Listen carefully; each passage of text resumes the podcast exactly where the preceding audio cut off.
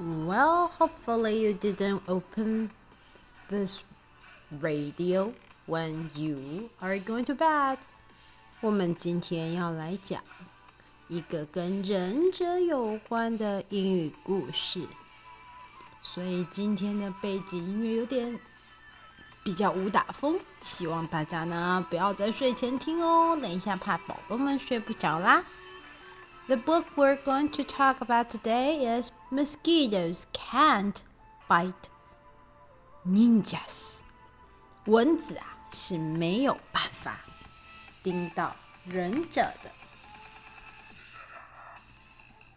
嗯嗯，mosquitoes 蚊子，夏天的时候。 或者是有时候，其实台湾的冬天也有蛮多蚊子的，对吧？那么蚊子很多的时候，我们总是会拍来拍去。Mosquitoes 也不是我们生命当中陌生的一环。那么 Mosquitoes 跟蚊子的对决，到底谁会获胜呢？今天就让我们来听听看喽。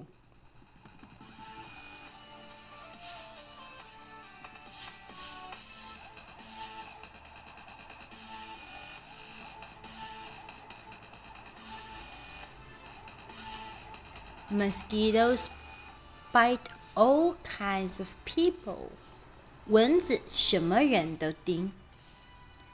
它们只要是在户外，在有积水的容器里，它们所有的人，它们都会叮，不管是谁。嗯，The swimmers，游泳的小朋友。 The chef, mm, ow. Old ladies with blue hair, or little babies，甚至连小宝宝也会叮。But mosquitoes never bite ninjas，但是蚊子叮不到忍者，因为忍者各种武功他们都会，对吧 ？Mosquitoes are sneaky. 蚊子非常的偷偷摸摸。A ninja is sleeping under the tree. 有一个忍者现在正在树下面睡觉。Yeah, it's my chance. 是我的机会来啦。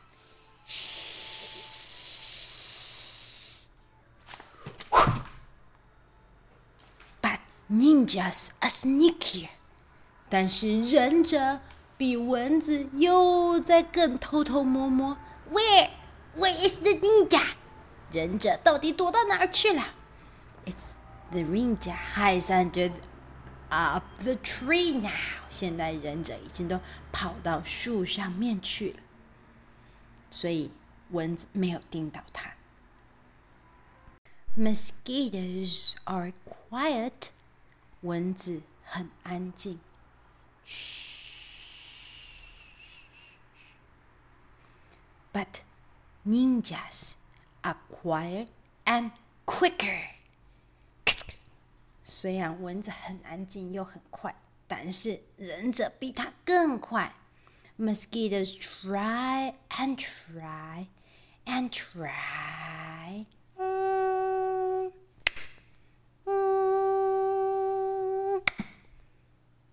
a mosquito is no match for a ninja。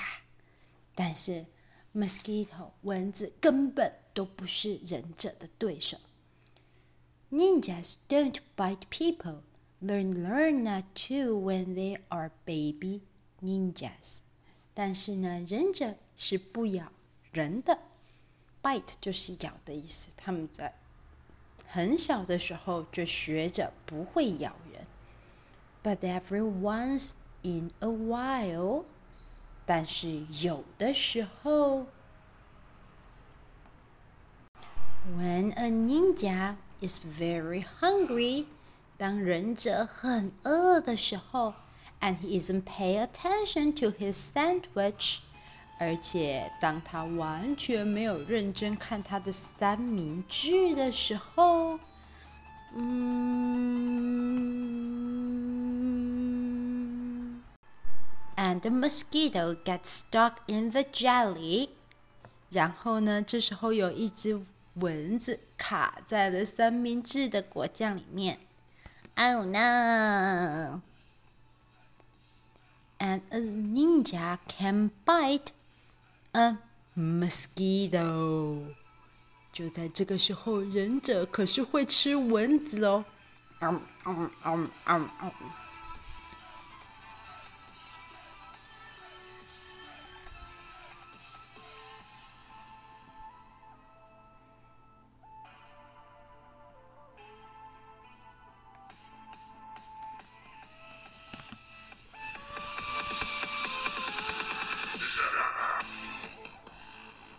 A cute little story. Mosquitoes can't bite ninjas. 蚊子咬不到忍者。